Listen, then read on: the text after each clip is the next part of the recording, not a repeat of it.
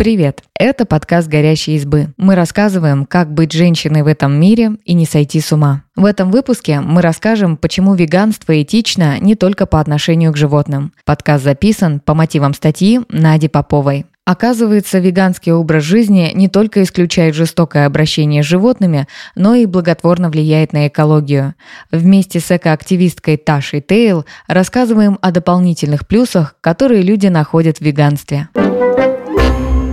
Что такое веганство? Веганство – это отказ от эксплуатации животных и насилия над ними. Насколько это возможно? Веганы отказываются от продуктов и товаров, при производстве которых могли пострадать животные. К ним относят, например, мясо, яйца, молоко, мед, шерсть, шелк, кожу, мех, замшу, а также косметику, которую тестируют на животных. Сторонники веганства бойкотируют цирки, зоопарки и дельфинарии, любые места, где эксплуатируют животных. Но кроме отказа от насилия, веганство может помочь и экологии.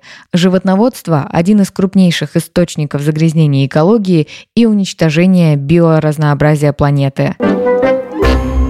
Как животноводство вредит экологии? Животноводство увеличивает углеродный след. Углеродный след – это все выбросы парниковых газов, которые производит отдельный человек, компания или производство. Основные парниковые газы Земли – это водяной пар, углекислый газ, метан, озон и оксиды азота. Их чрезмерное выделение приводит к парниковому эффекту, то есть повышению температуры атмосферы.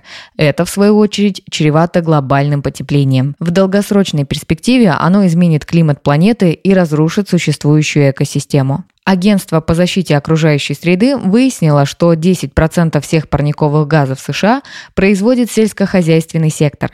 Треть от этого объема составляет метан, который выделяет животноводство. Другой парниковый газ, закись азота, тоже попадает в атмосферу из-за этой индустрии. Он появляется из-за разложения отходов животных и азотных удобрений. Их используют для сельскохозяйственных культур, в том числе корма для скота. Межправительственная группа экспертов по изменению климата посчитала, если ситуация не изменится, то к 2030 году животноводство увеличит температуру планеты на полтора градуса по Цельсию. Исследование ученых из Оксфордского университета показало, что даже самые экологичные предприятия американского животноводства наносят больше вреда планете, чем любой завод растительных продуктов. И одна только смена диеты на веганскую уменьшит углеродный след каждого человека на 12%, то есть с 73 до 60 51%.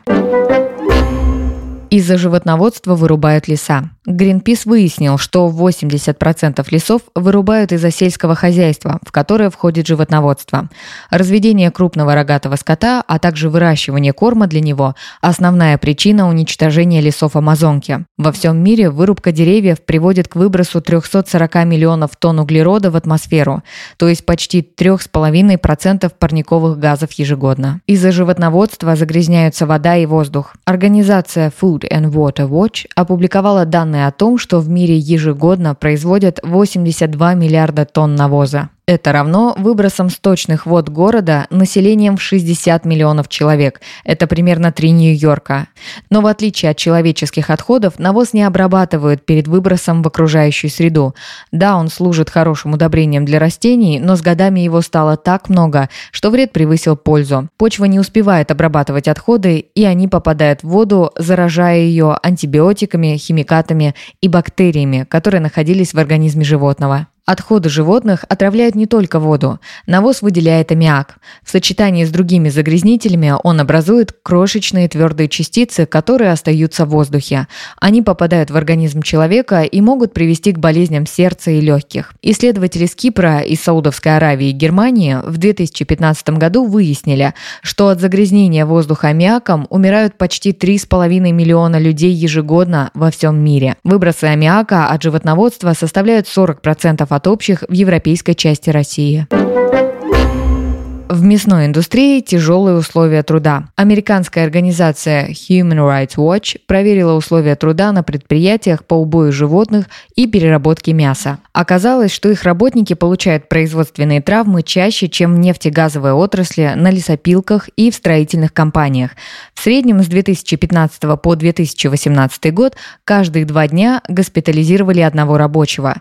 На животноводческих предприятиях много опасных приспособлений – ножи, крючки, крючки, ножницы и пилы.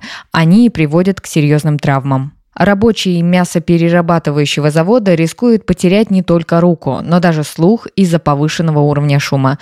Есть риск обморожения и воздействия бактерий, вирусов и паразитов, которые могут провоцировать заболевания. В 2020 году мясоперерабатывающие заводы США стали одними из главных очагов распространения коронавируса. У сотрудников возникают и психические проблемы.